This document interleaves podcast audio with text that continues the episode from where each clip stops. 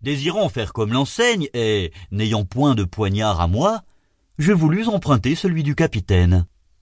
Mais il me refusa. Il tenait singulièrement à cette arme, et même il aurait été fâché de la voir servir à un amusement aussi futile. Autrefois ce poignard avait appartenu à un brave officier mort malheureusement dans la dernière guerre. Je devinai qu'une histoire allait suivre. Je ne me trompais pas.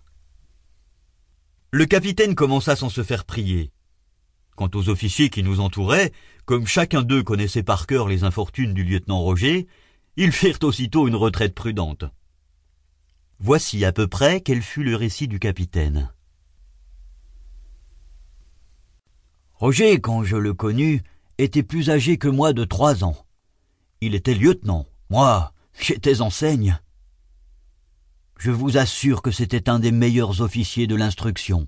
Des talents. En un mot, un jeune homme charmant.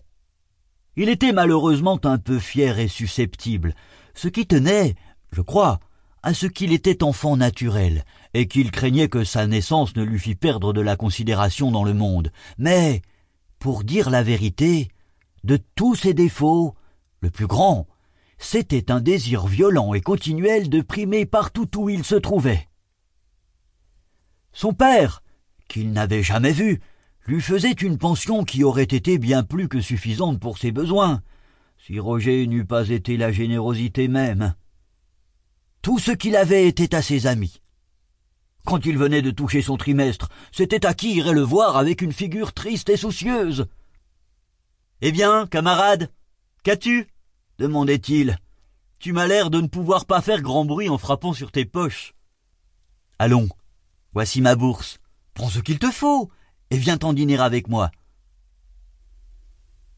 Il vint à Brest une jeune actrice fort jolie, nommée Gabrielle, qui ne tarda pas à faire des conquêtes parmi les marins et les officiers de la garnison. Ce n'était pas une beauté régulière, mais elle avait de la taille, de beaux yeux, le pied petit, l'air passablement effronté. Tout cela plaît fort quand on est dans les parages de vingt à vingt-cinq ans. On la disait par-dessus le marché la plus capricieuse créature de son sexe, et sa manière de jouer ne démentait pas cette réputation. Tantôt elle jouait à ravir, on eût dit une comédienne du premier ordre. Le lendemain, dans la même pièce, elle était froide, insensible, elle débitait son rôle comme un enfant récite son catéchisme. Ce qui intéressa surtout nos jeunes gens, ce fut l'histoire suivante que l'on racontait d'elle. Il paraît qu'elle avait été entretenue très richement à Paris par un sénateur qui faisait, comme l'on dit, des folies pour elle. Un jour cet homme, se trouvant chez elle, mit son chapeau sur sa tête. Elle le pria de l'ôter, et se plaignit même qu'il lui manqua de respect. Le sénateur se mit à rire, leva les épaules, et dit en se carrant dans un fauteuil. C'est bien le moins que je me mette à mon aise chez une fille que je paye.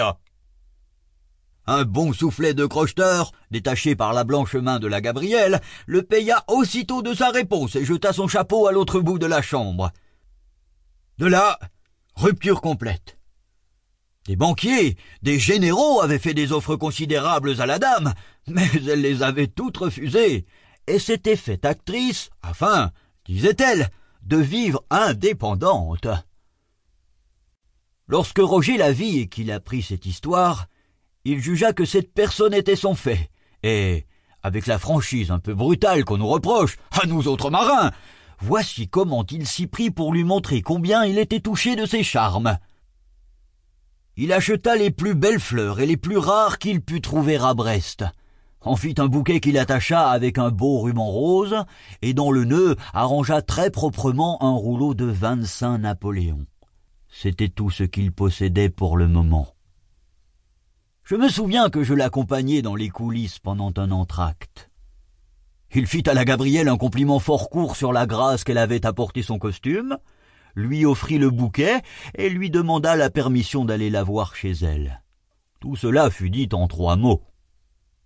Tant que Gabrielle ne vit que les fleurs et le beau jeune homme qui les lui présentait, elle lui souriait, accompagnant son sourire d'une révérence des plus gracieuses. Mais quand elle eut le bouquet entre les mains et qu'elle sentit le poids de l'or,